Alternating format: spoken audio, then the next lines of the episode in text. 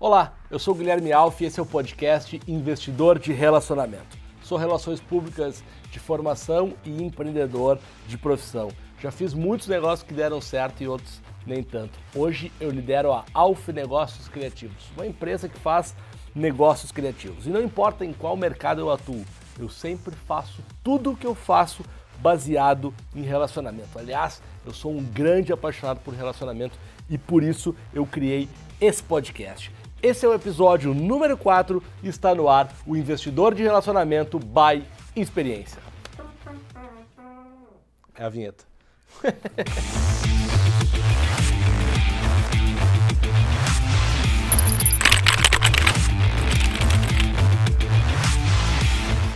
Eu gosto muito de mostrar o lado prático das coisas, por isso que quando eu decidi fazer esse podcast, eu decidi que todo episódio eu ia começar contando uma história, uma história que eu vivi, uma história que eu presenciei, uma história que eu estava perto que pudesse exemplificar as coisas. E hoje eu vou contar como eu fui parar na Florida Cup em 2016 trabalhando com o Esporte Clube Internacional, glorioso Inter de Porto Alegre, da minha cidade, que foi fazer uma pré-temporada em Orlando. Essa história começou um mês antes da pré-temporada do Inter, quando na verdade eu fui fazer eu fui fazer uma a cobertura das redes sociais para o Cigano. Júnior Cigano, lutador de UFC, estava indo fazer uma luta em Orlando contra o holandês, Wolverine.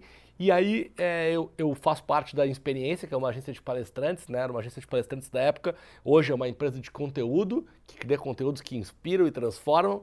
E, enfim, eu era colega de experiência do Cigano, uh, rolou o contato e ele me convidou para ir fazer então a cobertura nas redes sociais da luta dele.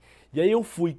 Quando eu cheguei lá em Orlando, eu acabei postando uma foto que eu estava lá em Orlando, porque isso é uma coisa que eu sempre falo e é super importante a gente contar o que a gente está fazendo, a gente falar sobre o nosso trabalho. Postei lá, pô, tô aqui em Orlando e tal, vim, vim fazer uh, um trabalho com o Cigano. E aí a agência de marketing esportivo que estava levando o Inter para fora da Cup, eles eram de Porto Alegre, os caras eram meus amigos, viram que eu estava em Orlando e me mandaram uma mensagem dizendo: "Cara, tu está em Orlando, a gente vai levar o Inter para ir no mês que vem e tal, e tá precisando resolver algumas coisas é, tinha umas coisas de impressão de placas para os treinos e outros materiais que precisavam para a pré-temporada. E eles me pediram uma, uma, uma ajuda, assim, de, de, parceiro e tal. E eu fui atrás, peguei uma manhã de folga que eu tinha lá, fui atrás é, dessa gráfica, encontrei a gráfica, consegui fechar lá, uh, gerar os orçamentos que eles precisavam, e daí pintou uma conversa e um convite para que eu voltasse com eles um mês depois e trabalhasse com o Inter na Florida Cup, convite que eu prontamente aceitei e foi super importante para mim ter tido aquela experiência com o Inter em 2016, foi a primeira vez, primeira e única vez, na verdade, que eu trabalhei com um clube é, dentro de uma estrutura de um clube vivendo o dia a dia. Eu fui no mesmo avião que os jogadores, acompanhei todos os treinos. A gente fez lá dois jogos: um jogo contra o Bayer Leverkusen, que foi 3 a 3 e um jogo contra o Fluminense, que se eu não me engano foi 1 a 1 ou 0 a 0 Jogo até que o Ronaldinho jogou pelo, pelo Fluminense ainda. Uh, mas enfim, eu estou contando essa história para vocês como as conexões elas são importantes, né? Se eu não tivesse ido com o cigano lá para Orlando, não tivesse postado a foto, não tivesse me disposto a ajudar os caras que estavam uh, procurando um fornecedor lá, talvez eu não tivesse, talvez não, com certeza eu não tinha tido essa oportunidade de ir Uh, para fora da Cup com o Inter e ter tido todo o aprendizado que eu tive. Por isso, eu sempre falo que é, estar disponível para ajudar os outros é sempre importante. Quando você faz, normalmente, uh, naturalmente, organicamente, as coisas acabam voltando. Falando em Florida Cup, falando em Inter, falando em futebol internacional, o meu convidado de hoje, ele é europeu, direto da Espanha, de Barcelona. Palmas para Albert Castelão. Muita. É, uma pergunta antes de tudo. É Albert, Albert, como fala? É, meu nome em catalão, na Catalunha, é Albert Castelló. Albert? Mas, Albert, Albert Castelló. Albert. Só que até te, te mudo e aqui no Brasil termina, dependendo da região, pode virar Albert, pode virar Albert, como seria, por exemplo, Albert Einstein, né? Do, eu falo muito, ou simplesmente eu falo é Alberto, só que sem O. é uma boa definição. É, eu chamo de Albert. Tá ótimo. Tá bom, né? Tá, bom. Tá, no, tá no meio do caminho ali. Cara, obrigado por ter aceitado o convite para vir bater esse papo aqui nesse podcast. Acho que o Albert é, é, um, é um ótimo exemplo de relacionamento que uh, ultrapassa o relacionamento profissional, né? A gente se conheceu por conta de um relacionamento profissional, hoje somos amigos e, e fico feliz pra caramba de estar aqui. Primeiro de tudo, queria que tu contasse é, para a galera que está ouvindo o podcast aí, assistindo a gente, porque podcast, podcast é moderno aqui, entendeu? Ele é áudio, mas também é vídeo. Câmeras maravilhosas, porque o pessoal também pode assistir e ouvir o podcast no YouTube. Cara, o que, que você faz na La Liga aqui no Brasil, a Liga Espanhola de Futebol? Eu trabalho já faz praticamente dois anos e meio na La Liga, Campeonato Espanhol. Trabalho com tudo que é desenvolvimento de negócios de projetos esportivos da, da La Liga, como campeonato dentro do aqui do Brasil. Então, cuido, eu, eu, brinco muito com a expressão que vocês têm aqui no Brasil de marido do aluguel, que faz de tudo, né? É, então, até agora, até faz uns meses atrás era apenas eu, agora já estamos aumentando um pouco a equipe, já somos duas pessoas, mas até o momento... Dobrou, dobrou a equipe. Dobrou a equipe, 100%. ah, então, todo o trabalho de relacionamento com meios de comunicação, relacionamento com, com nossas televisões parceiras, ESPN e a Fox, é, institucional, relações com marcas, com patrocinadores, ativação de patrocínio, organização de eventos, ah, detecção de algum tipo de projetos de, de, de, com um perfil mais social, futebol feminino, redes sociais. Então, é, estamos aqui falando de relacionamento, né? Como é importante já desde o minuto zero que, que chegou aqui no Brasil. Eu já tinha morado anteriormente, tinha trabalhado na área jurídica com, com um departamento é, uma advocacia trabalhando com clientes espanhóis, mas volto ao Brasil, país que eu já conhecia, já tinha morado seis anos aqui, mas precisa de uma rede de relacionamentos nova né? e precisa, enfim, conhecer o mercado e detectar quais são as pessoas certas para fazer cada um dos projetos que que depois podem virar realmente uma uma oportunidade para o campeonato. Então, enfim, começar a é, se movimentar muito, né? Ir para diferentes eventos, evento que pode parecer o mais estranho do mundo, onde talvez não vai aparecer nada, você vai mesmo assim. Você vai conhecer pessoas, você nunca sabe de onde... Nunca sabe quem vai encontrar. Exatamente. E aí foi a, a forma que, que acabei conhecendo você. Foi através de, do, do Rodolfo, fomos a, fui num evento da, da, na USP, eh, organizado pela, pela FE, se não me engano, e daí conversando com o Rodolfo, falou, oh, bom, eh, vamos conversar aí com o AF, vamos fazer aí um evento no Facebook e tudo, então vamos conversar, e aí a gente se apresentou, nos conhecemos, aí deu super certo, houve essa conexão, e daí já amigos e, e tudo que veio depois. Então... Um beijo pro, pro Rodolfo, que, que vai ser convidado também para vir no podcast, pro Glória, Quarteto Fantástico aqui, 50% Quarteto Fantástico representado. Agora, por que, que, por que, que a La Liga abriu essa operação aqui no Brasil? O Brasil tem uma relevância uh, ah, para o futebol europeu e para o futebol mundial? Sim, não, sem dúvida. É, o exemplo mais, mais fácil de, de explicar esse tipo de conexão é, enfim, todos os grandes jogadores, craques da brasileiros que passaram pelo nosso campeonato. Não teve eh, nenhum outro campeonato com essa presença tão tão importante de jogadores e craques brasileiros que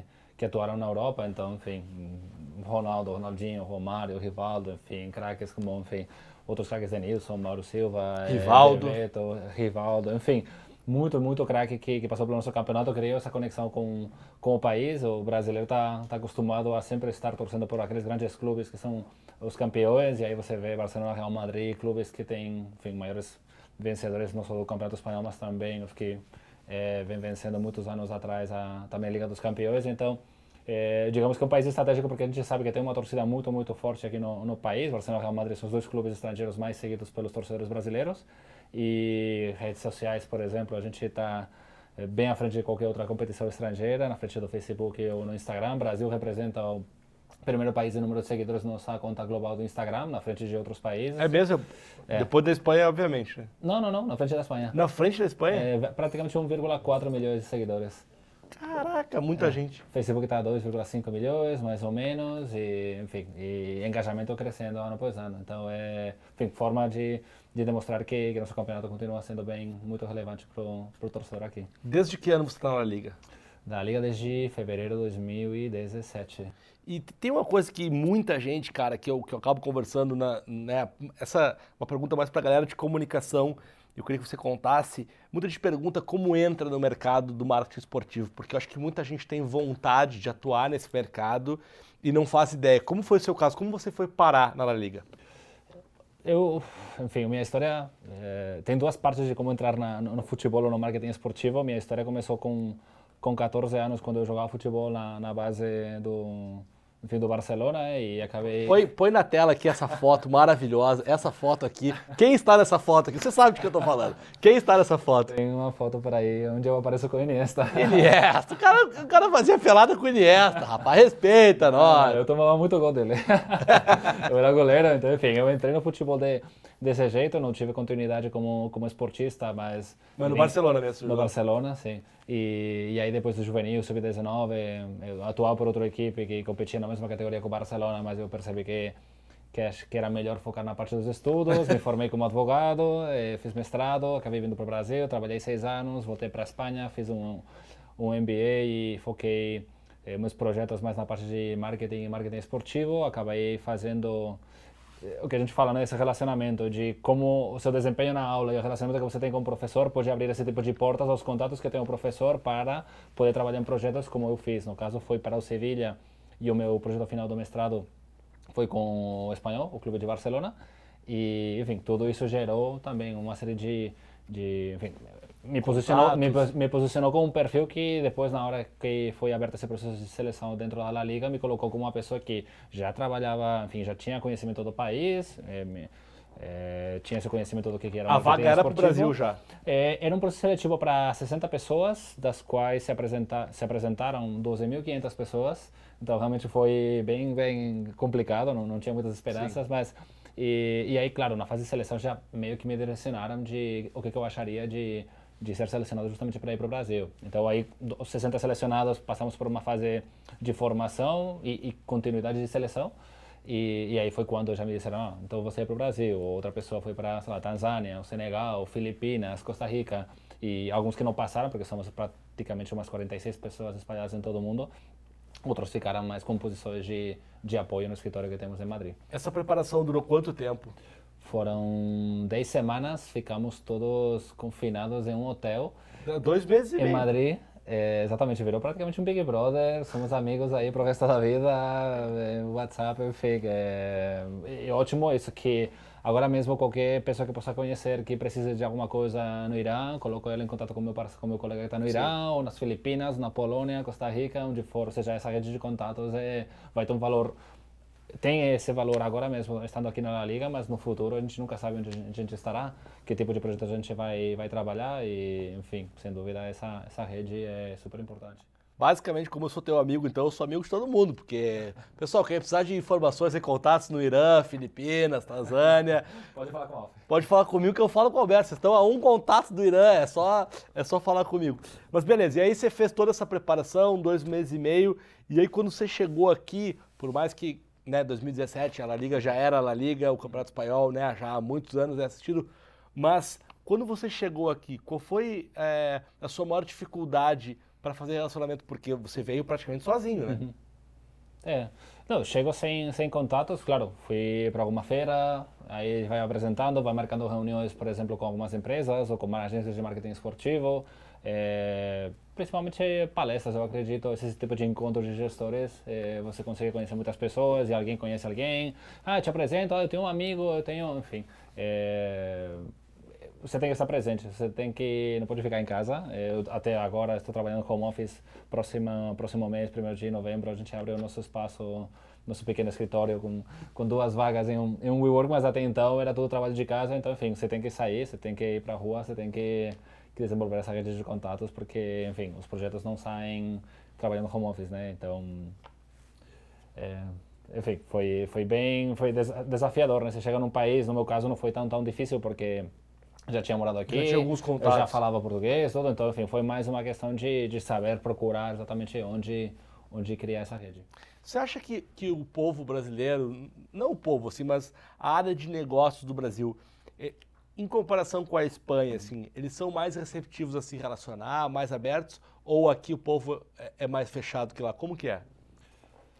Olha, morei tanto tempo aqui no Brasil que quase, quase, nem, quase nem me lembro como é a cultura na Espanha, mas a, a diferença que, principal que eu diria é que na Espanha a gente é muito direta com as coisas, se vão rolar ou não vão rolar, são feitas de uma forma muito direta e isso é, é bom porque você não perde tempo, você não tem umas expectativas, porque a pessoa já vai te dar uma resposta, vai te dar um, um sim ou não. No Brasil, aqui, aqui é um pouco diferente, existe toda essa cordialidade de não fechar as portas, não dizer que não, e aí, dependendo daquela conversa, às vezes você fica pensando que vai evoluir, vai evoluir, e na final das contas não evolui. Aí chega uma hora que você praticamente tem que pressionar a pessoa e dizer, bom, e aí, vamos para frente ou não vamos para frente? E quanto antes você faça isso, melhor, porque senão você vai perder toda uma série de tempo é, nesse projeto criando umas expectativas que não existem. Mas a forma de trabalhar, enfim, é, acredito que, que o brasileiro é muito, muito criativo. É, não sei se é por, enfim, essa parte da da disciplina que muitos falam, ah, os alemães se preparam, tem um planejamento, tudo isso, os espanhóis mais ou menos aí parecido, mas a gente é latino como os brasileiros. Sim. E eu acredito que às vezes todas essas diferentes é, é, variáveis que tem dentro de um projeto faz com que muitas vezes chega praticamente na hora final e aí você tem que achar a forma de que isso dê certo. E aí termina é, optando por, por formas criativas que talvez na, na Espanha não aconteceriam. Então, enfim, você tem modelos talvez mais criativos, diferentes pela problemática, burocracia, enfim, parte tributária e tudo, e aí você termina encontrando o jeito de, de fazer acontecer. É, eu, eu, eu, sempre gosto de pensar que a soma das coisas elas são interessantes. Né? Então, se você pegar essa criatividade brasileira, e eu acho que você também acaba respirando isso, acaba pegando muito desse, desse jeito, com a disciplina um, não só europeia, né? Porque aqui também tem muita gente disciplinada, mas culturalmente que vem mais de lá, essas duas coisas juntas elas formam uma, uma boa combinação. Uh, tem uma, uma outra pergunta que é a seguinte, cara. Todo mundo acha que, que pessoas que trabalham com grandes marcas, com marcas mundiais, como é o teu caso, têm uma vida maravilhosa, que tudo é fácil, que vocês têm dinheiro para fazer tudo, uhum. que você manda uma mensagem o Messi posta no Instagram. Como que é trabalhar numa, num dos, acho que é o maior campeonato, é, é considerado a maior, sim. Né, a maior liga do mundo, só perde pro Campeonato Brasileiro. Uh, como que é trabalhar? É, é fácil ou não é fácil? Essa é a pergunta. É, sim, abre muito as portas na, quando você quer marcar uma reunião, porque obviamente eles entendem você que é uma marca potente, uma marca que é muito interessante para eles. É, tem muitas marcas e empresas que o fato de poder fazer um projeto com a gente e não com alguma outra é, entidade esportiva realmente para eles traria um, um, diferencial muito forte. Às vezes não é tanto a verba, muitas vezes até o parceiro bancaria essa parte por uma questão de ter dentro do currículo dele, dentro do portfólio, o fato de dizer eu sou parceiro da liga, fiz esse trabalho. É, mas é isso, no final das contas são negócios, ou seja, a marca não, não tem toda essa, é, essa imposição né, de dizer, Sim. olha, só pelo fato de ser da La Liga eu vou ter aqui acesso gratuito a tudo, o pessoal vai bancar, não, não é assim que funciona, nem, nem acredito que deve ser desse jeito, né? todo mundo é responsável pela, pela sua parte, paga suas despesas, o que for assim, mas é, mas é óbvio que, claro, isso atrai o interesse, abre os olhos e e a receptividade com que existe por parte das pessoas quando conheço elas é sempre é sempre positiva. É, o pessoal gosta de, como falei, né, essa cordialidade que tem o brasileiro, gosta de agradar, gosta de receber bem e, enfim, faz faz muita diferença estar trabalhando para a liga e não para para algum outro campeonato diferente. É, e a responsabilidade também ela ela ela é a altura, né? Você também tem uma responsabilidade uhum. enorme e tudo que você precisa fazer tem, tem que ter um, um nível de qualidade muito grande. Você está vendo, eu não estou aqui de regata, né? Estou aqui vestido, tudo assim, tem uma imagem. É, enfim, é, tem que controlar muito a mensagem, é, enfim, não... São claro, você tem uma interação nas redes sociais, você pode postar coisas no Instagram, tudo assim, mas é claro, aí tem, tem uma imagem pública que, que você tem que manter, uma reputação que no final das contas representa um campeonato como espanhol, não é só, só eu, Albert Castilho, como, como pessoa, mas como representante do, da melhor liga do mundo. Eu, cara, eu sou um grande, eh, não quero te colocar numa saia justa, então eu sou um grande crítico à estrutura do futebol brasileiro, uh, porque eu acho que, eh, eu vou resumir em uma frase, eu acho que o futebol brasileiro não é sério né?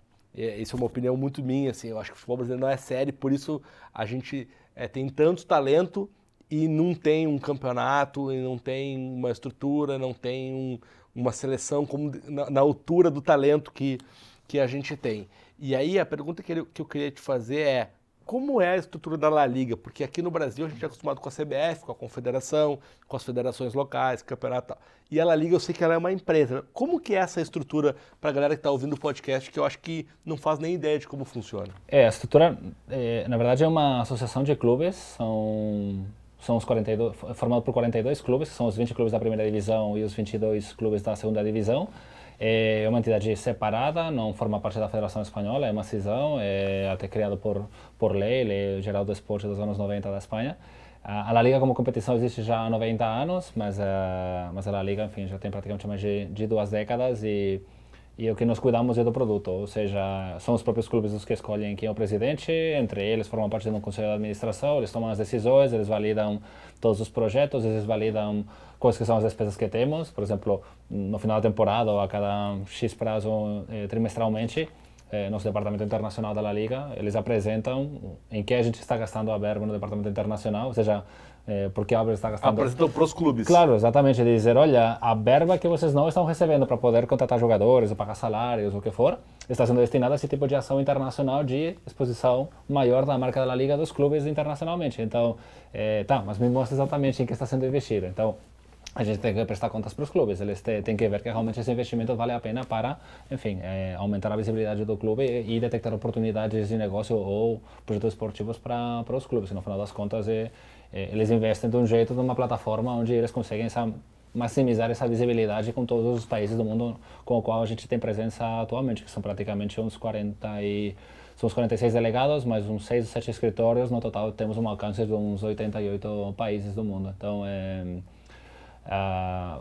o, o, trabalho, é, o funcionamento da, da La Liga, já não só essa parte internacional é um pouco uma consequência de entender que que nosso mercado não é é, única e exclusivamente o mercado nacional. Eu, eu comparo muitas vezes de que há, clubes como o Barcelona Real Madrid, que a receita de televisão é, representa 19, 20%, outros clubes estão por volta de 95%, então você tem uma série de limitações dentro do mercado nacional para poder continuar crescendo enquanto a verba de televisão, porque você tem um número de população, de TV, penetração de, de TV paga, comportamento do consumidor, e aí você luta contra outras ligas, como Bundesliga ou Premier League, que tem, são países onde tem uma população bem maior, poder aquisitivo bem maior e com uma penetração de TV paga diferente por questões culturais. Então, assim, como você consegue lutar apenas com o que você recebe do mercado nacional? Então, daí, trabalhar o produto de diferentes pontos de vista, como, por exemplo, muito trabalho de, de meios de transmissão audiovisual, é, área digital. Temos um departamento de business intelligence que faz, é, usa todos os dados que a gente tem na, na história da La Liga para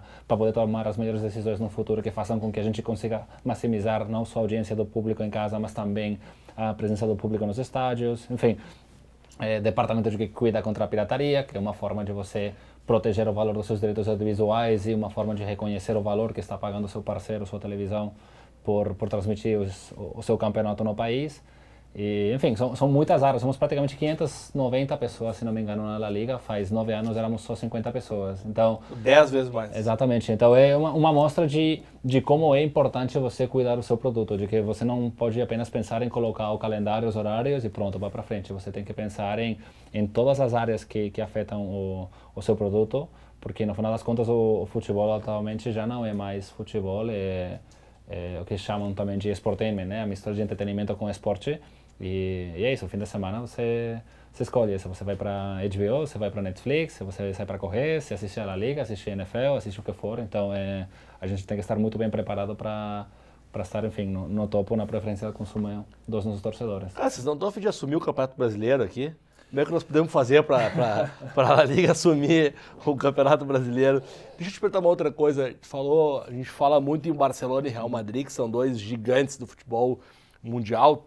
Acho que, acredito que devam ser as duas maiores marcas em termos de clube aí no futebol mundial. Uh, que tipo de trabalho vocês fazem para equilibrar isso com os outros clubes, né? A gente tem o Atlético de Madrid que vem pintando bem, o Sevilha ultimamente, né, também vem, vem pintando bem e tal. Como, como é isso internamente? É, o... sabemos até um tempo atrás, a... que estava falando antes dos direitos de transmissão que são tão importantes, até um tempo atrás o Barcelona e o Real Madrid, eles eh, negociavam individualmente a verba de televisão da, dos jogos deles e aí fazia com que, claro, a força que eles têm nacional e internacionalmente fizesse com que houvesse uma grande diferença entre a verba que eles recebiam e a que recebiam os outros clubes. Aí a gente fez uma grande força dentro do governo para que fosse aprovada uma lei que eh, otorgasse para a Liga o poder de negociar e vender os direitos de transmissão em nome de todos os clubes. E aí estabelecemos condições de distribuição dessa verba que fazem com que eh, de toda a verba que atualmente obtemos de, de receita de televisão, que praticamente é 2,1 bi de euros, 90% eh, vai para a primeira divisão, 10% para a segunda, e desse valor que vai para a primeira, 50% é distribuído por igual entre todos os clubes. Outro 25% depende da posição média do clube nas últimas cinco temporadas, oferecendo um coeficiente eh, mais importante para as temporadas mais recentes. E depois tem outras variáveis de, enfim, interação com redes sociais, audiência e tudo. E, então, enfim, aí desse jeito você já consegue equilibrar muito mais essas contas, né? porque você já cria critérios totalmente qualitativos para e não de quem tem mais poder de barganha pelo fato de ser um clube mais ou menos midiático no cenário internacional. Desse jeito já tem clubes que anteriormente faturavam 10, 15 milhões de euros, atualmente estão já faturando 50 milhões de euros, enquanto que Barcelona e Real Madrid se mantiveram num, na casa dos 150 milhões, ou seja, reduzindo a diferença de Sim, 15, 12 para praticamente 6, né? É, e o, e o caso do Barcelona, me, me corrija se eu estiver errado, mas pelo, pelo, pelo conhecimento que eu tenho, o caso do Barcelona não foi um caso só de dinheiro, né? Diferente de um Manchester City ou um PSG que receberam grandes aportes de, de investimento. O Barcelona ele tem uma, ele sempre foi um clube muito Sim. grande e tal, mas ele tem uma virada a partir da, da, da do sistema de jogo deles, né? Sim, o, a diferença, só para esclarecer que está sendo falado tanto aqui no Brasil sobre a criação do clube empresa, na Espanha, pelo fato de pertencer à Liga a La Liga, esses 42 clubes, a obrigação que eles sejam sociedades anônimas esportivas, mas na época da criação da lei, houveram alguns clubes que eles conseguiam eh, demonstrar capacidade financeira como para não se submeter a esse tipo de normas, que foi Barcelona, Real Madrid, Atlético de Bilbao e Osasuna, se não me engano. Então, eles, a, o funcionamento deles é não necessariamente através da, do que estabelece a, a lei de sociedades anônimas, mas a, a forma de gestão eles escolheram fórmulas que são mais próximas a, de uma empresa. Isso aconteceu muito no Barcelona, por exemplo, foi na época João Laporta, foi na época da, da contratação do Rijkaard, do Ronaldinho.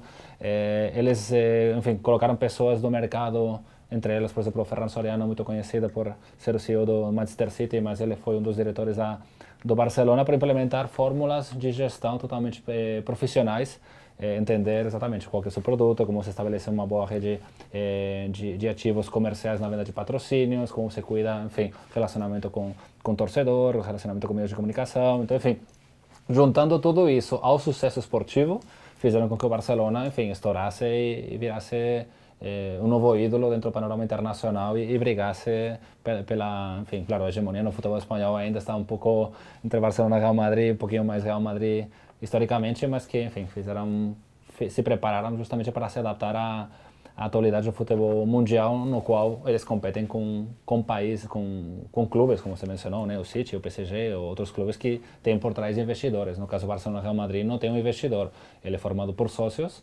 e eles não têm... E, e eles, eles fizeram essa... Eles não distribuem lucro. Então, eles reinvestem todo o lucro que eles têm. Então, é, e não tem alguém que possa entrar aí e dizer, ah, eu vou comprar agora o clube e vou botar 100 milhões de caixa para contratar o jogador. Não, é tudo através de como você consegue gerar caixa ou empréstimos ou tudo. Mas, é claro, você tem que criar o dinheiro de forma orgânica. Você não consegue... É por isso que o PSG e City tem muito pela frente, porque tradição não se compra. Exato. Tradição não se compra, tradição é, se constrói ao longo do tempo, cara. Muito bom. Agora, deixa eu te fazer uma, uma, uma pergunta pessoal os três maiores brasileiros que já jogaram na Liga. Dois a gente já tem, que é Pedro Jeromel e Denilson Show. Então só sobrou um. Então que, quem estaria ao lado de Pedro Jeromel e Denilson Show? Não, sem brincadeira. Os três maiores brasileiros que você acha que, não só uh, esportivamente, mas que, que geram, geram ou geraram um resultado muito importante aqui no Brasil para a Liga? Ah, eu acho que um dos maiores foi Ronaldinho. Porque gaúcho? Ele, ou... Sim, o gaúcho. Gaúcho. Pela transformação que ele, que ele criou no Barcelona, enfim, numa época na qual enfim, o Barcelona está passando por uma fase difícil e, enfim, trouxe essa alegria, trouxe, trouxe esse, esse jogo bonito, né? Foi, foi pelos números que ele teve, então no, no auge dele foi, foi um jogador espetacular. Encantou, né? É, outro foi Rivaldo para mim, que um jogador que muito se fala, né, de que talvez não tem mídia, mas é um Sim. grande craque que ele, enfim, conseguiu estar no máximo nível do futebol mundial durante muito tempo, numa época em que o Barcelona, enfim, não, tava todo, não tinha todo aquele sucesso esportivo, mas ele, enfim, campeão da Copa do Mundo também, né? Aliás, na Copa de 2002, para mim, o Rivaldo foi o melhor jogador daquela Copa. Embora o Ronaldinho tenha sido mais decisivo, uhum. o, o, Ronaldinho Fenômeno, é, eu acho que o Rivaldo foi o, o, grande jogador daquela Copa. Uhum. E não sei, se me perguntar um terceiro, provavelmente eu falo do, do Marcelo, que no Real Madrid, enfim, ele tem feito, tem escrito a história e tendo tido a, o, a, enfim, tendo recolhido o, como que chama aquele negócio da corrida, né, revezamento, né, ter pegado aquela o bastão, do, o bastão do, do, Roberto Carlos com aquele desafio de quem é esse garoto, eh, olha Roberto Carlos tudo que ele fez, enfim, ele ter eh, enfim, ter se encaixado tão bem no Real Madrid, ter feito toda a história que ele, que ele está fazendo. Eu acho que ele é um dos jogadores uh, brasileiros com maior títulos, né, por um clube espanhol. É, não estou, aliás, desculpa, Posso, posso escolher quatro? Porque Dani Alves. Pode. É, ah, Dani Alves. Dani não, posso, não podia esquecer Dani Alves. Claro, você falou agora de títulos, eu é, lembrei. É, Dani Alves. Títulos é praticamente não, ele, ele foi jogador, a melhor operação que já fez o Sevilla na história, contratar um jogador por um milhão e vendê-lo por praticamente, se não me engano, foram 34 milhões para o Barcelona. É, um monte de diretor esportivo foi, enfim, a, a melhor operação que ele fez. Todos os títulos que ele venceu com o Sevilla, Europa League, depois no Barcelona, que ele criou, enfim, fez, é, fez essa parceria espetacular com com o Messi e, claro, com todo o time do, do Barcelona da época, enfim, o, o, jogador mais glorioso, né? Acho, acho que é o jogador que mais títulos venceu é, na história. Na história do futebol mundial, eu, Exatamente. Eu, eu é. Então, eu, eu colocaria esses três, quatro, entre, para mim, os mais Então, são esses quatro mais meus dois, a gente fecha em seis. Perfeito. Cara, deixa eu te perguntar uma outra coisa que eu queria que contasse um pouquinho é, das ações de relacionamento que a La Liga tem feito no, uh, aqui no Brasil. Uh, acho que teve o, o, o, clássico, já é um evento que vocês fazem há muito tempo. Como que é? Se você puder contar, acho que o último agora que foi no Rio, né? Sim, é, na temporada passada, em março desse ano, por coincidência, eh, foi na, na data do Carnaval, a gente organizou um grande evento de, de transmissão do, do clássico, do jogo Real Madrid-Barcelona. Enfim, já coincidindo as datas e vendo aí que o carnaval no Rio de Janeiro é bem, bem forte, decidimos fazer um, uma fanfest, uma transmissão desse jogo para praticamente umas 3 mil pessoas na Arena da Glória. E, enfim, aí misturamos um pouco tanto a, a parte de abertura ao público, de, de, receber a nossa torcida carioca no, no espaço, como também uma área VIP para, enfim, para ter esse, esse relacionamento com, com parceiros, outras pessoas que são, são importantes para a gente. E aí, você que tem que fazer toda essa parte de contratação, montar o evento, fazer os convidados, como que funciona? É, ali a, a parte do, de toda a execução do evento, a gente preparou um briefing, a gente mandou para várias agências, as agências mandaram uma proposta e daí, enfim, o departamento responsável na Espanha escolheu, escolheu a agência e aí a gente coordenou muito a parte da, da execução. Parte dos VIPs, por exemplo, foi muito mais, é, foi tarefa exclusivamente minha, de, de quem que a gente ia convidar, quem que ia formar parte dessa, dessa área, então, enfim, é, não teria conseguido organizar toda essa área VIP, que era praticamente 200 pessoas, se não tivesse tido, eh, se não tivesse feito anteriormente todo esse trabalho de relacionamento com muitas pessoas, né? E, mas, eh, mas enfim, foi um sucesso, praticamente lotamos o espaço, contando com que havia tanta oferta de lazer nesse fim de semana no, no Rio de Janeiro com os bloquinhos e tudo, mas eh, enfim... A concorrência foi, era grande. Era, era, era um pouco grande, mas enfim, foi um primeiro grande evento no, no país, temos feito outras ações também de relacionamento, se perguntava anteriormente sobre ações para promover outros clubes. Eu sempre falo que, que não representou um ou dois clubes, mas sim os 20 clubes da, da primeira divisão. A gente tem feito ações também para promover os derbys, que são os jogos entre times da, da mesma região. É, Betis e Sevilha são clubes que têm muito interesse em crescer aqui no país, então já fizemos anteriormente um, um pequeno evento mais privado, não aberto ao público, para estreitar esse relacionamento com algumas marcas e agências, aproveitando o jogo do, do Grand Derby. Então, é, enfim, é, são fórmulas de, de conseguir é, desenvolver esse relacionamento com, com pessoas importantes e ao mesmo tempo aumentar a exposição de, de outros clubes, não só Barcelona e Real Madrid. Você tem uma estratégia pessoal própria para o Albert para fazer os seus relacionamentos, para manter isso fora da liga? Assim, você tem algo que você faz para cultivar os relacionamentos? Depois de ter seguido você nas redes sociais, tudo que você trabalha, eu confesso que não estou nem perto de, da, da, sua estratégia pessoal de relacionamento. Mas, é, assim, eu sou... Eu uso muito o LinkedIn, eu gosto de, às vezes, entrar em contato com pessoas que eu acredito que podem fazer sentido para mim ou também para elas. É, às vezes nem a gente se conhece, mas acredito que, que contatos são tudo. Então, quem sabe algum dia consiga ajudar essa pessoa, essa pessoa consiga me ajudar. É, sou super aberto a ajudar qualquer pessoa que solicitar alguma coisa, sempre quando o tempo permita, mas é, eu acredito que que o relacionamento, enfim, é, não, não, a gente nunca pode pensar no curto prazo quando quando se fala de relacionamento, você nunca sabe em que momento você vai precisar ou essa pessoa pode precisar de você e no futuro depois enfim, é, você pode mudar de empresa, você pode mudar de, de, país, você pode o que for e, e às vezes esse relacionamento é justamente importante na hora que você detectar, nossa, eu tenho essa oportunidade, preciso de tal coisa, nossa, me lembro daquela pessoa que eu conheci faz dois anos atrás em tal local que, enfim, e, e aí projetos acontecem, como, como em breve a gente está, a gente já anunciou uma parceria para o desenvolvimento de um projeto pioneiro aqui no país de, de seleção de jogadores e, e que daí vai virar é, uma fase de treinamento, tudo com metodologia da La Liga e, enfim, o projeto meio que começou a ser preparado, tinha um rascunho todo, e aí a gente precisava de uma parte de, de produção, tudo, e, e aí foi como acabamos encontrando a, a comecei a conectar os pontos, aí encontramos o, o parceiro ideal para o projeto e desde então a gente está andando muito bem. Legal, cara. Eu fiz a brincadeira aqui antes do Jeromel e do Denilson, porque são dois, é, um ex-atleta e um atleta, que eu sou relações públicas, que eu sou responsável pela, pela imagem deles, e, e recentemente é, o Denilson foi anunciado, recentemente, né, esse podcast a gente não sabe quando as pessoas estão ouvindo, então a gente está gravando esse podcast em outubro de 2019, e agora em setembro, foi setembro, né? Agora em setembro, o Denilson foi anunciado como um dos embaixadores da, da, da La Liga. Eu queria que tu contasse um pouquinho desse projeto de embaixadores, porque eu acho que o projeto de embaixadores ele é um projeto de relacionamento. Sim, né? sim. É, o, projeto nasce como uma forma de, de aproveitar a força que tem esses craques mundiais que passaram pelo nosso campeonato e que nós sabemos o impacto que tem a presença desse tipo de craques em vários projetos que a gente faz no, em todo o mundo, seja projetos esportivos, seja eventos de ativação de patrocínio, seja em eventos de ativação da nossa própria marca, como por exemplo o evento que fizemos no Rio de Janeiro, que foi convidado o Denilson. E, enfim, eu já te conhecendo, conhecendo o, o Rodolfo e aí a gente eu estava acompanhando muito o trabalho do, do Denilson, eu gostava muito, acho é uma pessoa super profissional e, e aí eu, eu sugeri, batalhei muito internamente para que o Denilson fosse para o evento, para o trabalho do Rio de Janeiro e, e, a pessoa que organizou falou, nossa, sensacional, o trabalho dele é, até diria que melhor do que aqueles que formam parte da rede oficial de, de embaixadores. O Denilson estava aí um pouco como freelas, né, nesse trabalho e, e aí, enfim, continuou, conseguiu evolu continuou evoluindo e quem faz toda essa gestão da rede de embaixadores é o Fernando Sanz, que é nosso diretor de Relações Institucionais Internacionais e de Embaixadores. Ele é ex-jogador do, do, Real Madrid, ex-presidente do Málaga.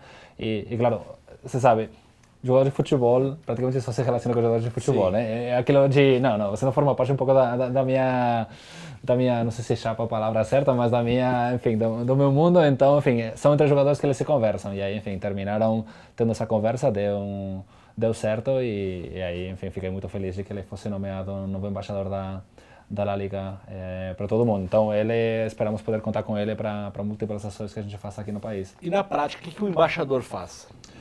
É, como falei, é, participa muito de, de, ações de patrocínio, do, de ações de, de, ativação de patrocínio que, que tem os nossos parceiros eh, mundiais. Quando a gente faz algum tipo de encontro com, com torcedores, acostuma também ter presença do, do embaixador. É, enfim, depende, depende muito da, da demanda do, da marca ou, ou, da La Liga. Tem até, inclusive, o jogo de lendas da La Liga, que nós chamamos de La Liga Legends, que são jogos amistosos feitos por jogadores da, da La Liga contra algum combinado de jogadores de algum outro país. A gente já fez isso no México ou na Polônia, por exemplo, ou na Itália, então podem também participar dentro desse tipo de, de time. Então, enfim, né, um jeito é continuar ampliando a exposição da marca da La Liga através daqueles jogadores que fizeram sucesso no, no campeonato. Muito bom, cara. Estou batendo um papo aqui com o Alberto Casteló, é delegado o cargo oficial. É, na, na, Espanha foi dito delegado. Aqui as pessoas ficariam com medo, né? Pensariam que eu vou colocá-las na cadeia.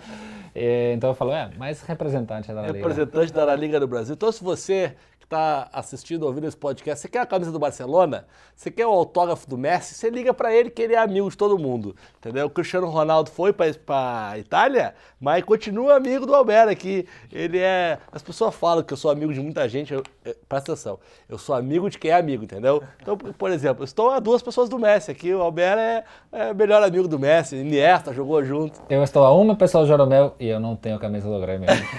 Nós vamos resolver esse problema. Esta é uma dívida que eu tenho. Não deixei ele, foi para Porto Alegre, eu não deixei ele comprar camisa, mas eu vou resolver esse problema. Cara, uma última pergunta que não é tanto relacionado a exatamente à La Liga, mas sim ao profissional, ao Bera, ao, ao teu trabalho.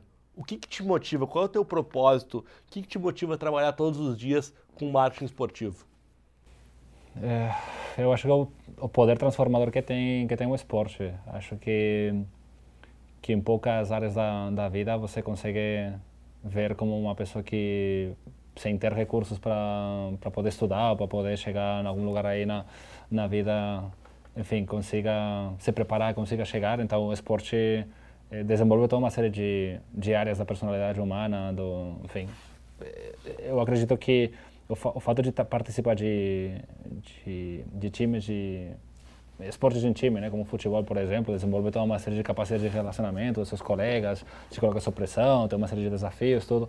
E, enfim, cria a pessoa, molda a personalidade e enfim, eu acho que tem esse poder transformador de, de algum dia, enfim, já não só poder chegar a ser profissional, mas te criar como pessoa, como cidadão para o futuro, é, enfim, na área na qual a pessoa for se desenvolver, né? Então, é, criar muitos sonhos, criar muitas é, muitos sonhos, enfim, como estou falando, para na área esportiva, mas também, é, enfim, o fato de poder trabalhar com uma marca como a La Liga, né, que é tão tão querida, que que cria toda essa paixão, né, por parte dos torcedores, faz com que, enfim, se acho que não há coisa mais gostosa com a qual trabalhar do que com a paixão, né? E, enfim, poder ver aí as pessoas felizes com com seu produto, com o que você trabalha, é uma coisa que não tem preço, né? E muitas vezes tem aquela fala, né, aquela declaração de trabalhe com o que você ama e aí você não vai ter que trabalhar nunca mais na sua vida, né? Então, enfim, por sorte consegui, sorte ou não, talvez não, eu estava me preparando, não sabia que Sim. eu iria chegar nisso, mas é, finalmente consegui trabalhar com alguma coisa que eu amo, então, é, enfim, posso trabalhar horas e horas e horas que não sinto que é trabalho, para mim é a minha paixão.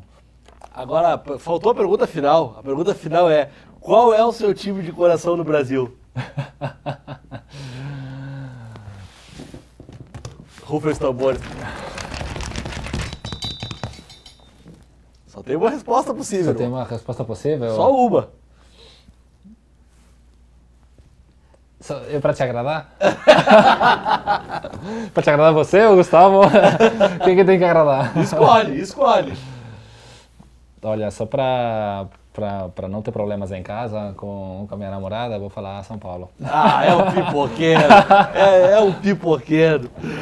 Ah, muito bom, cara. Então é o seguinte, esse podcast está chegando ao fim, mas sempre antes de acabar esse podcast aqui, a gente traz os três gatilhos que não vão mudar a sua vida. É isso mesmo.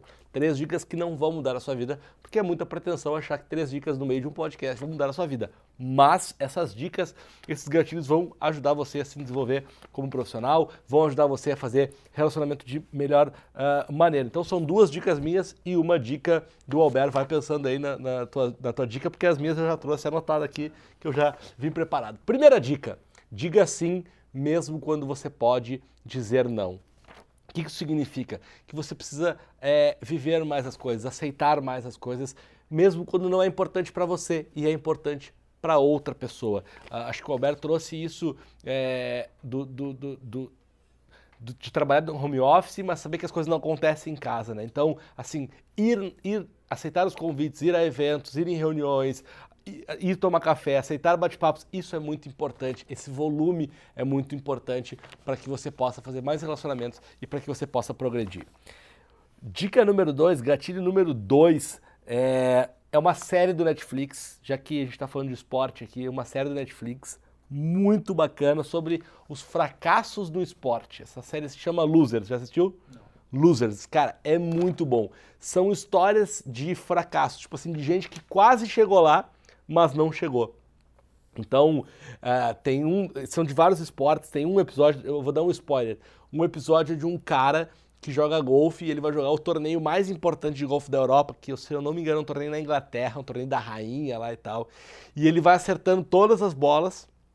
E ele era um azarão e ele vai para final do, do negócio. E é só ele acertar uma bola muito perto e ele vai ser o campeão, vai ficar milionário e tal. E ele erra né? Eu tô contando porque não é spoiler, porque a história é sobre fracasso, então é óbvio que ele não é o campeão. E aí o cara não ganha, né? Então, uh, essa série é muito legal. Losers tem no Netflix. Ela traz um outro lado do esporte, que foi o que eu tentei trazer aqui com o Albert, né? Não é porque ele trabalha na Liga e tal, que tudo é uma maravilha, que tudo é, é, dá, dá, certo e tal. Uh, dica número 3 por Alberto Castelhão. Ah, eu diria. Eu, eu gosto muito de mencionar as, uma declaração que tem o Ayrton Senna, né, de, de que não importa quem você seja na vida, né, de qual que seja a sua posição social, de fazer tudo com com muito amor, com muito carinho, que que um dia você chega lá. Então, adaptando isso e, e mais que estamos falando de relacionamento, acredito que nunca pense no, no curto prazo, ou seja, uh, um pouco em conexão com, com, com a primeira dica, né, de diga sempre sim, eh, não diga que não. Uh, relacionamento não não é como enfim, não ocupa espaço ou não limita, você consegue ter uma rede praticamente infinita e você nunca sabe onde o que vai acontecer com ela. Então, cuide das pessoas que que você vai conhecendo. É, não custa nada ser, ser gentil, ser uma pessoa atenciosa, ser uma pessoa correta com, com todo mundo, porque você nunca sabe é, que pessoa pode te fazer chegar onde você quer chegar, né? Muito bom, Alberto. Obrigado, cara. Valeu mesmo por ter topado esse convite, por ter conversado aqui. Esse foi o episódio número 4. Semana que vem a gente está de volta com mais um investidor de relacionamento by experiência. Um abraço.